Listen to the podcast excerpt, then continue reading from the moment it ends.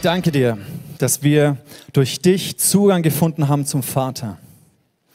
Und wir sehen in der Bibel, dass du mit uns in einer Partnerschaft leben möchtest, dass wir berufen sind von Anfang der Schöpfung bis zum Ende in der Offenbarung sehen wir, dass wir berufen sind für eine Partnerschaft mit dir. Und ich bitte dich, Jesus, ich bitte dich, Heiliger Geist, dass du uns diese Wahrheiten, diese Prinzipien des Bundes offenbarst.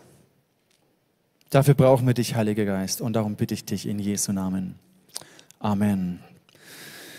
Der Bund, den wir mit Gott haben, ist so umfassend und riesig. Die Bibel heißt ja der neue Bund und der alte Bund, Neues Testament, Altes Testament. Und allein das schon ist eine, ist eine ganze Predigtserie. Was ist der Unterschied zu dem alten Bund zu dem neuen Bund, wie die Menschen im Alten Testament mit Gott in Beziehung standen, wie wir im Neuen Testament mit Gott in Beziehung stehen. Ich möchte heute ein bisschen eine theologische Grundlage legen, um ein Verständnis von dem Bund zu, zu geben. Und dann die nächsten drei Mal wollen wir wie sehen, was heißt es für unsere zwischenmenschlichen Beziehungen. Ihr habt bestimmt realisiert, dass so eine, eine Pandemie, also man hat es immer in den Nachrichten gehört, wie viele Menschen an Covid-19 gestorben sind. Und es das heißt aber nicht, dass sie an, oder sie haben nicht gesagt an Covid-19 gestorben, sondern, wie hieß es immer, in Verbindung mit. Und wir haben mitbekommen von, von Ehen, von Familien, die durch eine sehr schwierige Zeit dadurch mit, äh, ähm, ähm, die dadurch eine sehr schwierige Zeit erlebt haben. Wir haben von Familien und Ehen mitbekommen, die, die es ganz gut erlebt haben. Und mir ist bewusst geworden, ähnlich wie bei der Krankheit. Wenn du schon vorher nicht ganz gesund warst und dann angesteckt wurde, dann kann so etwas, etwas, was schon vorher ungesund ist, kann es verstärken.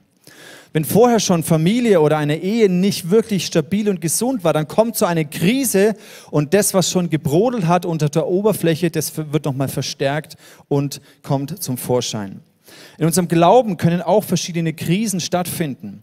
Und in dieser Krise zeigt sich, was häufig unter der Oberfläche brodelt. Und entweder eine Krise macht mich stärker in meinem Glauben, eine Krise macht mich stärker, macht uns stärker als Familie, macht uns stärker als, als Ehepaar oder eben sie ähm, macht uns schwächer oder zerbricht uns sogar.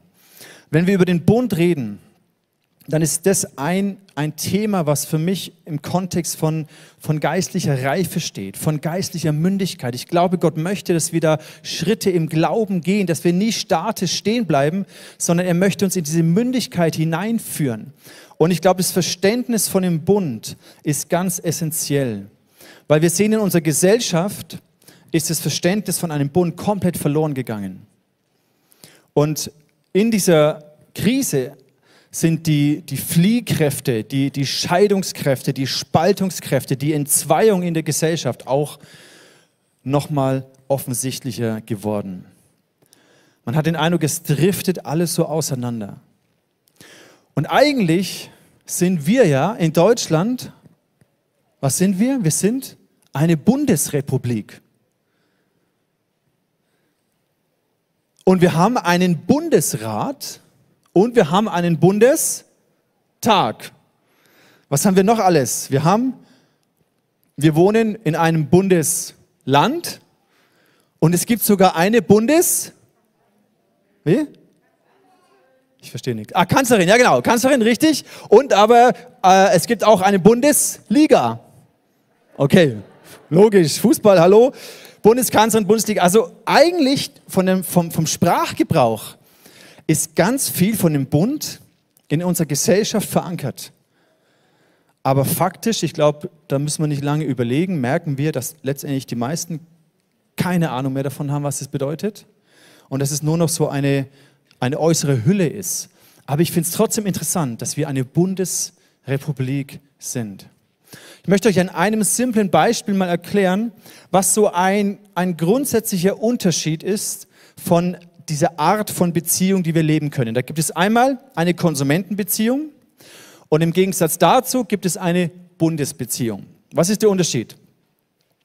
Eine Konsumentenbeziehung habe ich, wenn ich zum Bäcker gehe und ein Brötchen kaufen will. Ja, das macht Sinn. Dann bin ich ein Konsument. Und dann gehe ich zum Bäcker und habe ein Bedürfnis und mein Bedürfnis ist aber wichtiger als die Beziehung. Das heißt, wenn das Brötchen mir nicht schmeckt oder nicht meinen Erwartungen entspricht oder ich es zu teuer finde oder was auch immer, dann ist mir mein Bedürfnis in dem Moment wichtiger als die Beziehung zu meinem Bäcker. Das heißt, ich gehe einfach zu einem anderen Bäcker. Und es ist ja auch okay. Ja, ist nichts Verkehrtes dran. Mein Bedürfnis ist wichtiger als die Beziehung. Anders in einer Bundesbeziehung. Da ist es genau gegenteilig. Da steht nämlich, die Beziehung ist wichtiger als mein Bedürfnis. Und das ist schon mal eine, das wäre schon mal ein, so eine Grundlage, wenn, wenn wir das begreifen würden. Überleg mal, welchen Einfluss das haben würde auf unsere Beziehungen, auf unsere Freundschaften, auf unsere Ehen und Familien. Dass ich verstehe, eine Bundesbeziehung, da ist es so, dass mein Bedürfnis nicht so wichtig ist wie die Beziehung. Die Beziehung ist wichtiger. Und ich wechsle nicht einfach den Partner, bloß weil mein Bedürfnis jetzt gerade nicht so befriedigt wird, wie ich es mir vielleicht gewünscht habe oder vorgestellt habe. Wenn wir kein Verständnis mehr haben von der Kraft, von dem Konzept des Bundes, dann reduzieren sich unsere Beziehungen nur noch so auf ein Mindestmaß an Verbindlichkeit. Und in einem gewissen Setting ist es auch voll okay in so einer Konsumentenbeziehung. Aber wenn wir nicht verstehen, was es heißt, in einem Bund zu leben, einen Bund zu halten, dann kann auch nicht wirklich Vertrauen entstehen. Und mir ging es so, die letzten Wochen, die letzten Monate, da hat mein Vertrauen in gewisse, ich sage jetzt mal, Institutionen und Menschen, die gewisse Institutionen repräsentieren, dieses Vertrauen hat gelitten. Ich möchte es gar nicht weiter ausführen, aber du kennst es wahrscheinlich auch. Wenn du kein Vertrauen hast, dann hast du Misstrauen. Und dann hörst du etwas und du bist misstrauisch. Du hinterfragst die Motive gegenüber Autorität, gegenüber vielleicht Freunden, vielleicht auch gegenüber deinem Partner. Und wenn du das schon mal erlebt hast, dass dein Vertrauen missbraucht wurde, dann weißt du, dass es sehr schwer ist, dieses Vertrauen wiederherzustellen. Aber ganz ehrlich, wenn wir uns das so vorstellen, dann merken wir, ja, das ist, so tickt unsere Gesellschaft. Aber wollen wir das wirklich? Wollen wir einfach etwas bessere Konsumentenbeziehungen? Eigentlich wollen wir das nicht. Eigentlich wollen wir vertrauensvolle tiefe, verlässliche Beziehungen. Eigentlich wollen wir, dass diese Intimität, die diese Nähe kreiert, wenn ich Nähe habe in einer Beziehung, in einer Freundschaft, gar nicht nur in einer romantischen, erotischen Partnerschaft, sondern auch in einer Freundschaft. Nähe bedeutet Intimität, bedeutet Herzensverbundenheit, bedeutet Offenheit und auch Verletzlichkeit. Und diese Verletzlichkeit, diese Offenheit, das ist das, was eine Beziehung so, so schön macht, so aufregend macht aber natürlich auch schmerzhaft machen kann, schmerzhaft sein kann. Und diese Intimität, die die Verletzlichkeit bringt, braucht diesen geschützten Rahmen. Und ich sage jetzt mal, das Level an Intimität, das war die Idee von Gott, das Level an Intimität, das ich in einer Beziehung habe, sollte immer mit einem gleichen Maß an Hingabe und Verbindlichkeit einhergehen. Dann ist es gesund. Und da gibt es ja auch Unterschiede. Aber ungesund ist es, wenn du ein ganz hohes Level an Intimität hast und dich extrem verletzlich machst, aber ein ganz niedriges Level an Verbindlichkeit und, und Hingabe gelebt wird. Das funktioniert nicht. Das ist nicht die Idee von Gott. Sondern das, die, die Stufe der Intimität sollte immer auch mit einer gleichen Stufe, mit einem gleichen Level von Hingabe und Verbindlichkeit einhergehen. Habt ihr gewusst, dass Gott ein eifersüchtiger Gott ist? Hast du vielleicht schon mal gehört? Ne? Vielleicht auch noch nie gehört. Aber dann sage ich dir jetzt, Gott ist ein eifersüchtiger Gott. Und denkst du dir vielleicht, ja, Eifersucht hört sich eigentlich eher sehr negativ an. Im 2. Mose 20 ist Teil der zehn Gebote. Da heißt es im Vers 5, da sagt Gott im Kontext, dass wir keine anderen Götter anbeten sollen. Bete sie nicht an und diene ihnen nicht. Das sind die Gebote, die Gott seinem Volk Israel weitergibt. Denn ich, der Herr, dein Gott, ich bin ein eifersüchtiger Gott. Schon interessant, Eifersucht. Ein eifersüchtiger Gott, was soll das denn? Gott präsentiert sich hier, er zeigt sich uns als ein eifersüchtiger Bündnispartner. Und natürlich hier geht es nicht um eine egoistische Eifersucht, die den anderen vereinnahmt und kontrolliert und manipuliert durch die Eifersucht. Darum geht es nicht. Sondern in diesem Kontext ist es eigentlich eine extreme Wertschätzung des Bundes, den Gott mit uns hat. Weil er sagt, ich möchte die Intimität des Bundes um jeden Preis schützen. Eifersucht bedeutet eine brennende Entschlossenheit, die Intimität des Bundes zu schützen. Und Gott ist ein eifersüchtiger Gott. Ihm ist es so wichtig, mit uns in einem Bundesverhältnis zu leben, nicht in einem Konsumentenverhältnis, sondern in einem Bund zu leben. Und dann verstehen wir auch, dass der Zweck eines Bundes, und es ist auch der Unterschied zu einer Konsumentenbeziehung, der Zweck eines Bundes ist Treue und Verbindlichkeit in dieser Beziehung zu gewährleisten. Weil Gott nicht einfach nur eine oberflächliche religiöse Beziehung zu uns haben möchte, wo wir einfach irgendwelche religiösen Rituale erfüllen, um ihn irgendwie zufriedenzustellen. Darum geht es ihm ja überhaupt nicht, sondern er sehnt sich nach Nähe, nach Herzensnähe. Und das, was wir im Lobpreis hier erleben, ist ein Teil davon. Wenn wir ihm singen, was wir ihn lieben und wie dankbar wir ihm sind. Das ist ein Teil dieser Intimität. Und Gott wacht eifersüchtig darauf, dass die Intimität des Bundes geschützt bleibt. Und all die Gebote, die er uns gegeben hat für das Volk Israel, all diese Gebote, weil das Volk Israel ist ja auch ein Bundesvolk. Und all diese Gebote dienen, dass das Leben in einer Gemeinschaft funktionieren kann. Stichwort Integrität. Integrität bedeutet, dass dein Wort absolut verlässlich ist. Dass dein Wort und dein Leben übereinstimmt. Dass man sich auf dein Wort verlassen kann. Das bedeutet Integrität. Und wir brauchen diese Integrität, damit wir einander vertrauen können. Wir sind so schnell in einer Kultur unterwegs, wo du dein Wort gibst und dein Wort wieder brichst, ohne dass du es merkst. Du sagst zu und du sagst wieder ab. Und es ist ja so einfach, sei es mit, mit WhatsApp oder wie auch immer, einfach schnell abzusagen. Und es ist, als ob unser Wort gar kein Gewicht mehr hat, gar keine Bedeutung mehr hat. Als ob unsere Glaubwürdigkeit gar keinen Wert mehr hat, weil wir uns dessen nicht bewusst sind. Wenn ich meine Glaubwürdigkeit verliere, wenn mein Wort kein Gewicht mehr hat, dann habe ich extrem viel verloren. Und es ist sehr, sehr schwer, das wieder aufzubauen. Deswegen lasst uns vorsichtig sein mit unseren Worten mit unserer Integrität. Lasst uns die nicht leichtfertig aufs Spiel setzen.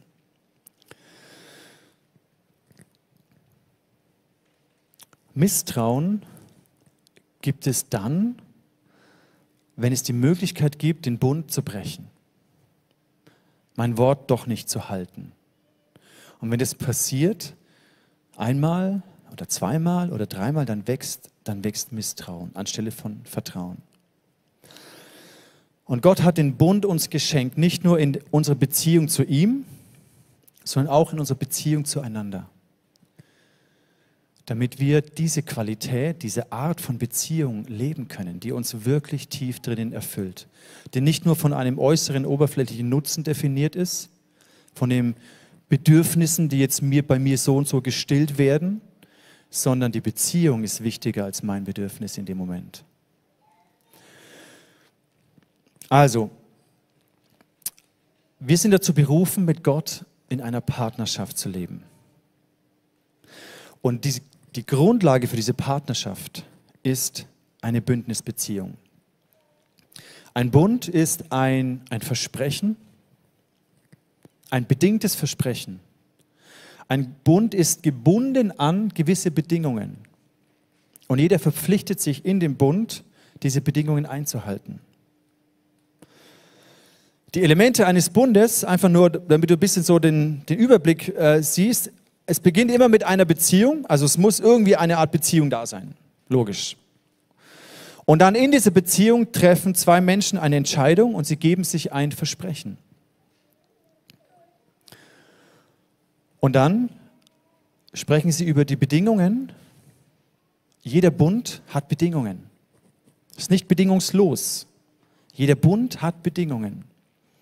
Und dann sprechen sie auch und kommen überein, welche Konsequenzen, welche Segnungen daraus entstehen, wenn der Bund gehalten wird, wenn das Wort gehalten wird, wenn die Treue gehalten wird. Und sie sprechen auch darüber, was passiert, und es nennt die Bibel Fluch, Segen und Fluch, was passiert, wenn der Bund gebrochen wird, wenn das Wort nicht gehalten wird. Jeder Bund hat immer auch eine gewisse Symbolik, die das zum Ausdruck bringt, etwas Äußerliches. Zum Beispiel Abraham hat mit Abimelech, seinem Kumpel damals, einen Bund geschlossen und sie haben das zelebriert. Damals war so ein Ritual, dass man ein, ein Tier geschlachtet hat und die beiden Opferhälften links und rechts hingelegt hat. Und dann sind die beiden Bündnispartner durch diese toten Tiere durchgelaufen und haben, sich, haben so einen Bund geschlossen. Es gab aber auch andere Rituale. Auch Gott hat mit Abraham, wo er einen Bund geschlossen hat, so ein Ritual gehabt. Auch verschiedene Zeichen in der Bibel sind Rituale. Zum Beispiel das Volk Gottes, die, die Israeliten, die Juden, deswegen sind, sie, sind die Männer beschnitten. Die Beschneidung ist ein äußeres Zeichen, dass sie ein Bundesvolk sind, dass sie im Bund stehen mit Gott. Im Neuen Testament müssen wir uns nicht mehr beschneiden lassen. Höre ich dazu ein Amen von den Männern? Oder wollt ihr, nee, ne? wollt ihr nicht. Also, Beschneidung war ein Zeichen, dass das Volk Israel im Bund steht mit Gott. Den Sabbat zu halten zum Beispiel, die Feste, die, die jüdischen Feste war ein Zeichen, dass das Volk Gottes in dem Bund mit Gott stand. Den Zehnten zu geben, war ein Zeichen, dass sie mit ihren Ressourcen, mit ihren Finanzen, mit all dem ihrer Arbeit im Bund mit Gott standen. Das waren alles äußere Zeichen. So ein Ehering, wie ich ihn hier habe, ist ein äußeres Zeichen, dass ich einen Bund habe mit meiner Frau.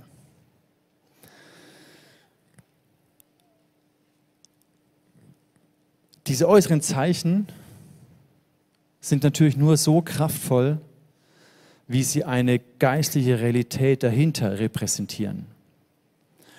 Ich sage es mal ganz krass gesagt, wenn ich im Ehebruch lebe, dann ist auch dieses äußere Zeichen meines Eherings relativ kraftlos. Wenn ich äußerlich irgendwelche frommen Dinge tue oder zelebriere oder das Abendmahl nehme zum Beispiel, aber nicht wirklich innerlich in dieser geistlichen Realität lebe und erkenne, dass Christus für mich gestorben ist und dass ich mit ihm eins geworden bin, dann ist auch dieses, dieses Ritual des Abendmahls kraftlos, logisch. Also Gottes Wunsch ist es, in einer Partnerschaft mit uns zu leben. Eine Partnerschaft bedeutet, ein gemeinsames Ziel zu haben, zusammenzuarbeiten, um ein gemeinsames Ziel zu erreichen. Also ich spreche jetzt nicht von einer freundschaftlichen Partnerschaft, sondern von einer, wir arbeiten zusammen für etwas, Partnerschaft. Bei Adam und Eva sehen wir, Gott hat sie in den Garten Eden gepflanzt und hat die Schöpfung kreiert und gesagt, hier, ich übergebe euch die Schöpfung. Ich übergebe euch diesen Verantwortungsbereich. Und sie waren in einem Bund mit Gott, in einer Partnerschaft mit Gott und haben die Schöpfung verwaltet und über die Schöpfung geherrscht und diesen Verantwortungsbereich getragen. Und dann hat Gott gesagt, wenn ihr mir treu seid, in der Anbetung, wenn ich euer Gott bin und ihr mir treu bleibt, meinen Geboten gegenüber, dann werde ich das, wofür ihr Verantwortung habt, das werde ich segnen. Das Werk eurer Hände, eure Verantwortung, dann werde ich das segnen. Das ist diese Dreiecksbeziehung der Partnerschaft mit Gott. Und die Folge dieses Segens war im Bereich der Schöpfung, dass der Boden fruchtbar war, die Ernte gut war, Wachstum da war, Gesundheit da war, Wohlstand, Fortschritt, Erfolg, Schutz, all das sind Segnungen Gottes. Und auf zwischenmenschlicher Ebene war Frieden, war Einheit, war Gerechtigkeit, Freundschaft. Das ist eine Konsequenz, wenn der Mensch im Bund mit Gott steht und Verantwortung übernimmt für die Bereiche, die Gott ihm gibt. Und wir alle wissen, dann kam der Sündenfall und der Mensch hat sich losgelöst von Gott. Und die Folge war, dass dieser Segensfluss zerbrochen wurde. Die Folge war, dass ja, Mangel entsteht anstelle von Fülle, dass Streit entsteht, Tod entsteht, Ungerechtigkeit entsteht und die Schöpfung ausgebeutet wird aus Habgier etc. etc. Und dann hat Gott sich Menschen auserwählt, weil er sie wieder zurück in diese Bündnisbeziehung führen wollte, um mit ihnen ein Beispiel zu setzen, was es heißt, in diesem Bund mit Gott wieder zu leben. Er hat sich Noah erwählt, hat mit Noah darüber geredet, nachdem, er, nachdem die Erde so korrupt und böse geworden ist und die Sintflut kam, wollte er mit Noah wie einen Neustart machen. Und dann hat er Abraham erwählt und hat einen Bund mit Abraham geschlossen. Das sind alles so Personen im Alten Testament, die, die uns aufzeigen, welches umfassende, welche umfassende Bedeutung der Bund hat und welche Bedeutung es für uns heute noch hat. Bei Abraham ging es darum, dass Gott gesagt hat, hey, wenn du mir vertraust, geh in das Land, das ich dir zeigen werde. Lass alles hinter dir, was du bis jetzt aufgebaut hast. Und ich möchte dich führen in dieses Land, das ich dir geben möchte. Dann kam der Bund mit Mose, wo inzwischen ein Volk entstanden ist aus Abrahams Nachkommen. Und Gott hat Gebote gegeben, für das Volk und dem Volk gezeigt, wie sie mit ihm in Gemeinschaft sein können durch die ganzen Tempel und ähm, durch die Stiftshütte, der Ort ist, wo die Gegenwart Gottes war, um mit seinem Volk Gemeinschaft zu haben.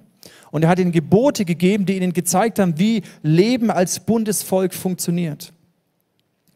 Der Bund mit David, wo er die Königsherrschaft bestätigt hat nochmal, den Bund erneuert hat und die Königsherrschaft bestätigt hat. Er gesagt, du sollst, dein Königreich soll ewig bleiben.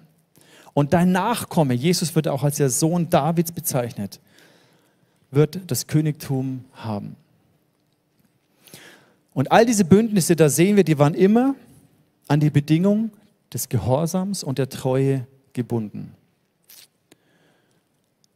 Gehorsam und Treue, da war es verknüpft. Und wir alle wissen, dass das Volk Israel jämmerlich versagt hat und immer wieder den Bund mit Gott gebrochen hat. Und die Konsequenz war, dass sie von ihren Feinden verfolgt wurden, das Land in Trümmern lag irgendwann. Aber Gott hat gesagt, wenn ihr mir treu bleibt, wenn ihr meinen Geboten gehorsam seid, dann wird euer Land aufblühen. Ich möchte euch mal vorlesen, welche Segnungen Gott im Rahmen des Bundes verspricht. Im Mose 8, äh, 5. Mose 28. Ich lese euch das einfach mal vor, und lass es auf dich wirken und stell dir vor, was das für dein Leben bedeuten würde.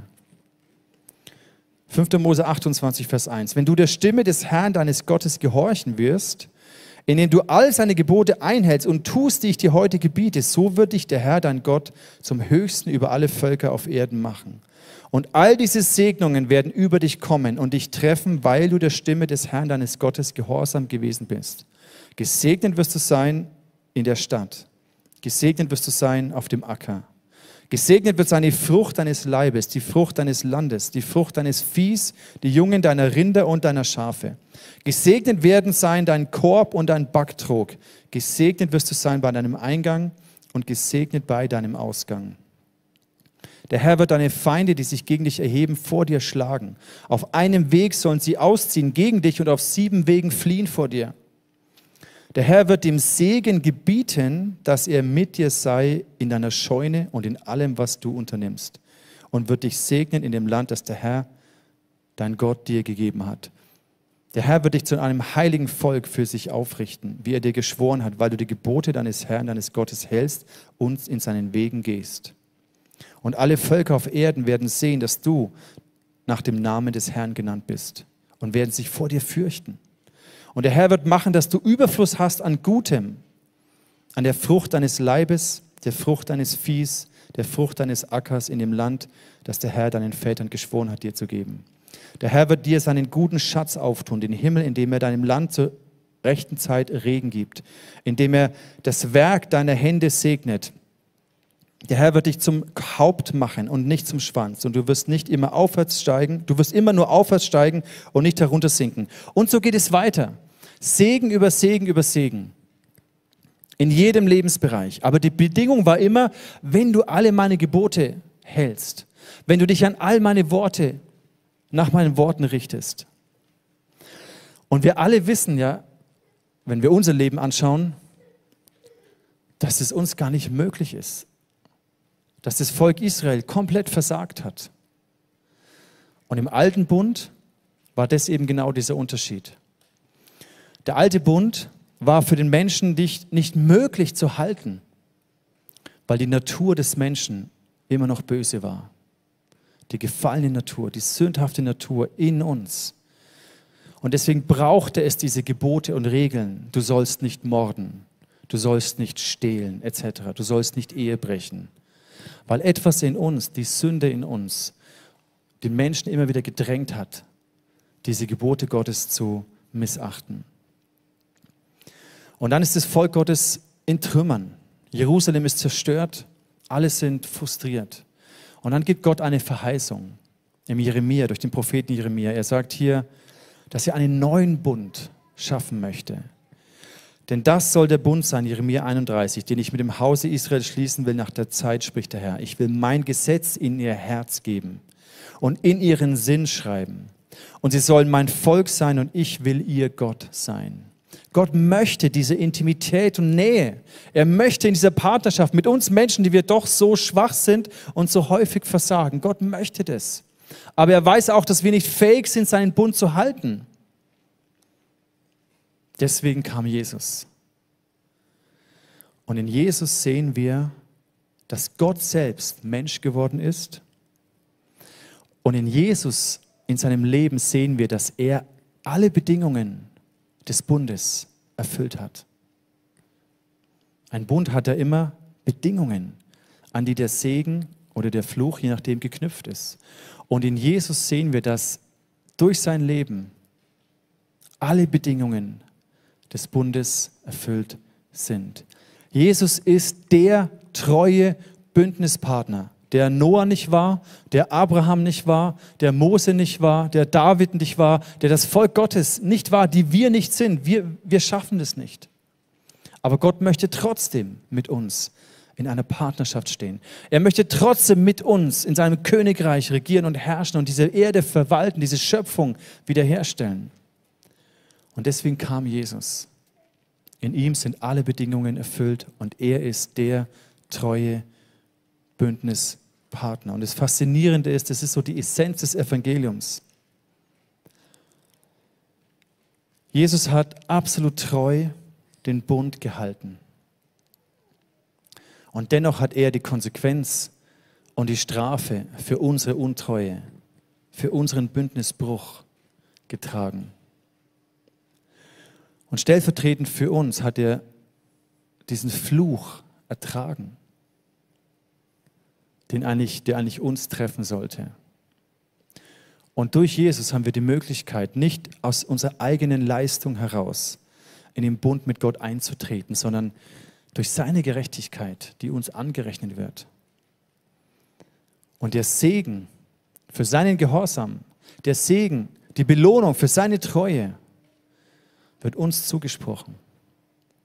Und es ist die unfassbare Gnade des Evangeliums.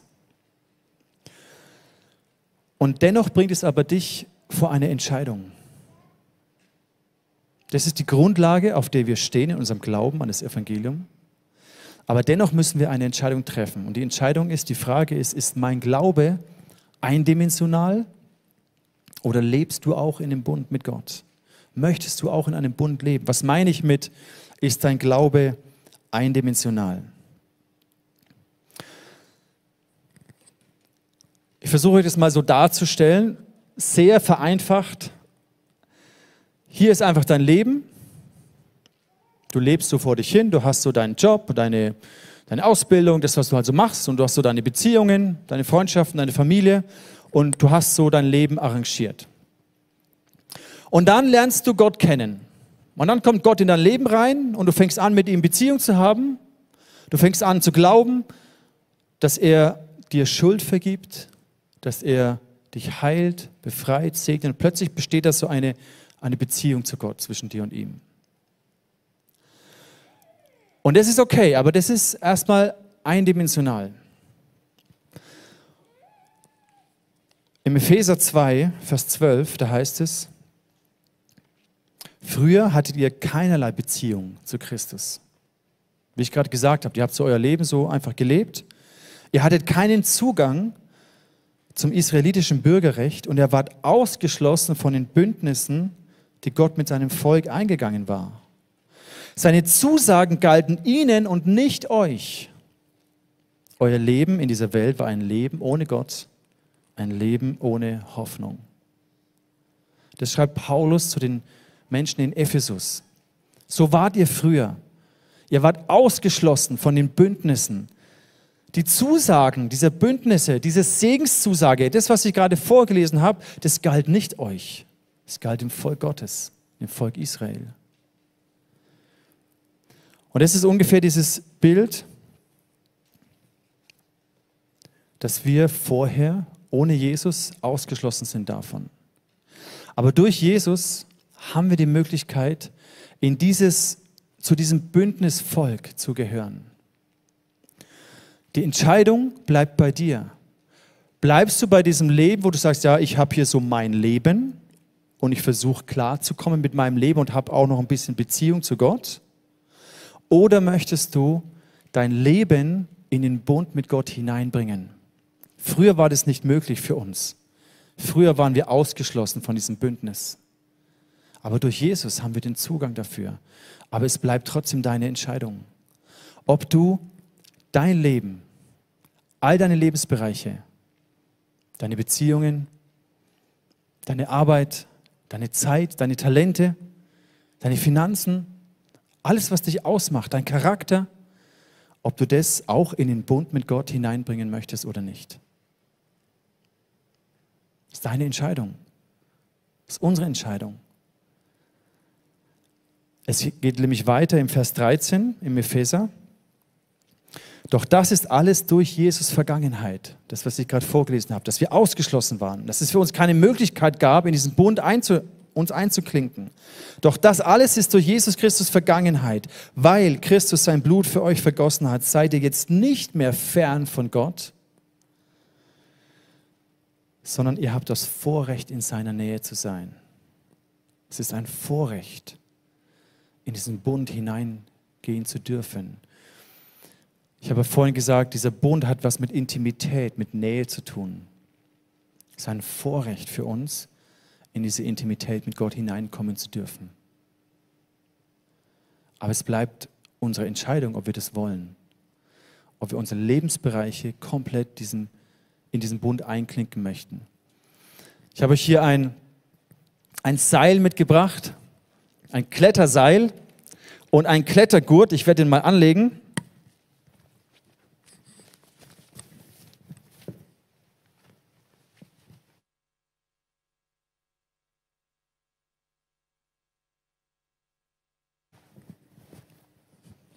So, jetzt hänge ich da dran.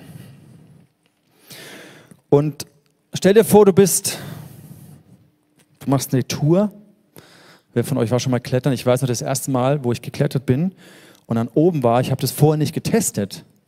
Ich bin einfach hochgeklettert, voll motiviert, habe irgendwie acht Meter runtergeschaut und dann habe ich mir erst überlegt, hey Scheiße, hält es mich überhaupt? Und dann habe ich kurz Panik bekommen. Ich weiß noch das erste Mal, wo ich mich zurückfallen habe lassen. Es war ein bescheuertes Gefühl.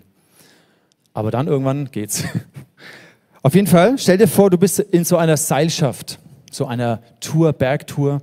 Und da gibt es immer einen, der, der vorausgeht, der sich auskennt und die anderen klinken sich ein.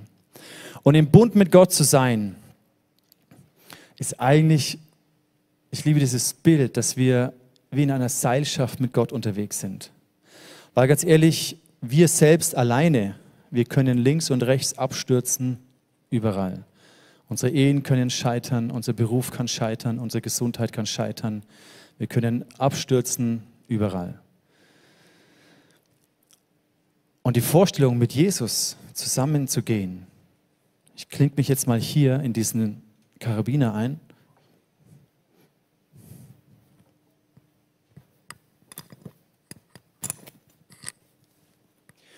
Zu wissen, ich muss nicht alleine hier den Berg hochkraxeln und hoffen, dass ich nicht in irgendeine Gletscherspalte reinfall, sondern ich bin hier verbunden mit dem, der nicht nur den Berg kennt, sondern dem der Berg gehört, der den Berg geschaffen hat, der souverän über allem drüber steht. Ich bin hier verbunden mit dieser Person, mit diesem Jesus. Und es gibt mir eine enorme Sicherheit. Ich weiß, hey, komme, was wolle, auch wenn ich abstürze, auch wenn ich versage, auch wenn ich Fehler mache, wenn ich abrutsche, dann bin ich doch hier verbunden und er wird niemals abrutschen. Er steht fest. Ihm gehört dieser Berg.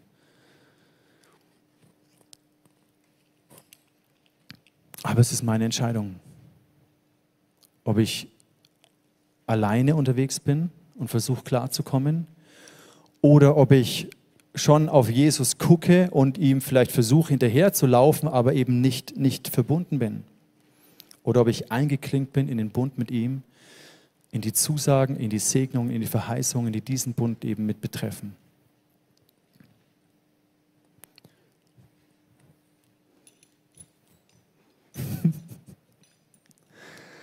Im Jeremia heißt es ja, dass Gott einen neuen Bund schließt mit uns.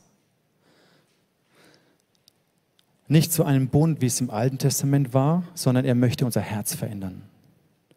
Dass wir seine Gebote, seine Gesetze von innen heraus lieben und beachten. Wir wissen, dass unser Heil, unsere Gerechtigkeit nicht mehr daran hängt, sondern wir sind aus Gnade errettet. Darüber haben wir in dieser Römerbriefserie ausführlich gesprochen. Das ist die Grundlage. Aber weil ich Gott begegnet bin, weil ich verändert bin, möchte ich im Bund mit Gott leben. Und ich möchte sein Bündnispartner sein. Und das ist die Frage, die Gott dir auch stellt. Möchtest du dein Leben in so einen Bund hineinbringen? Und wenn du das machst, dann stehst du nicht alleine da, sondern da war eine Reihe von Männern und Frauen über die Geschichte, über die Jahrtausende. Da war Noah, der im Bund mit Gott war, da war Abraham, da war Mose, da war David und sogar Jesus hat in diesem Bund mit seinem Vater gelebt. Und in dieses in diese Bündnisgeschichte, sage ich mal, in diese Bündnishistorie, da klingst du dich ein. Du bist nicht auf weiter Flur alleine und hast irgendwie so eine Abmachung mit Gott, sondern du klingst dich ein in eine historische Bündnislinie.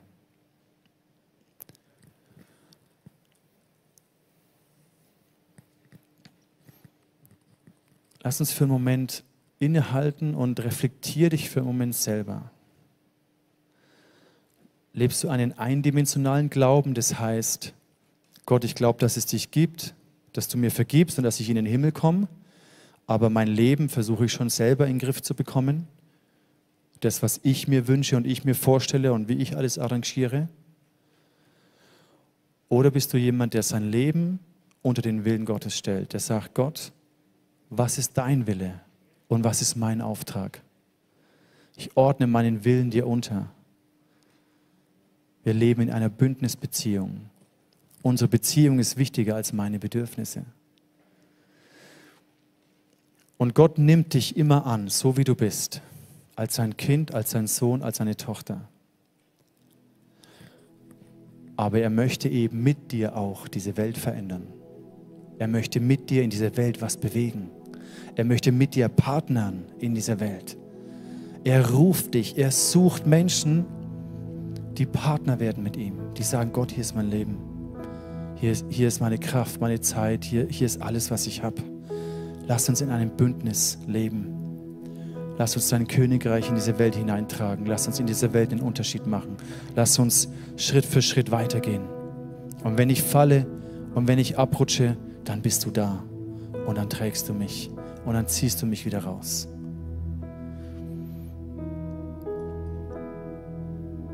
Lass uns doch für einen Moment innehalten und mit Gott ins Gespräch darüber kommen.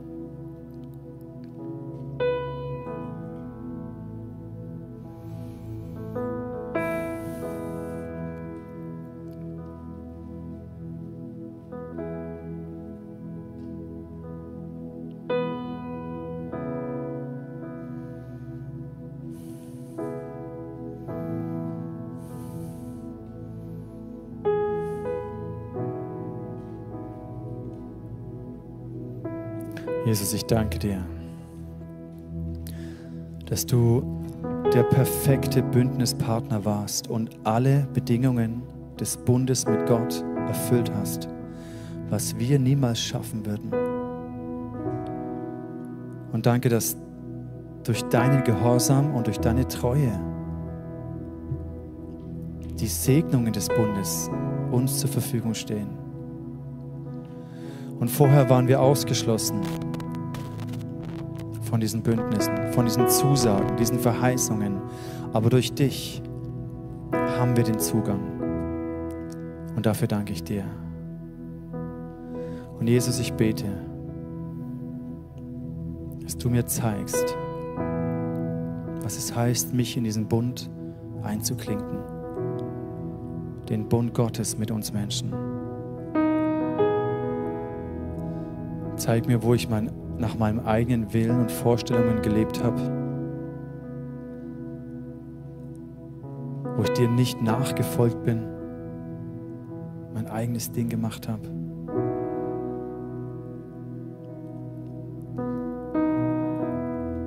Und Heiliger Geist, ich bitte dich, dass du zu jedem Einzelnen redest, genau jetzt, die nächsten Tage. Und dass du in den nächsten Wochen diese diese Dimension des Bundes uns ganz neu zeigst. Hilf uns, eine gute Entscheidung zu treffen.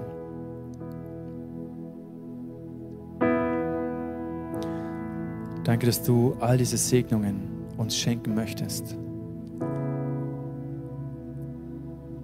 Und hilf uns, die Entscheidung für den Bund mit dir zu treffen. In Jesu Namen beten wir.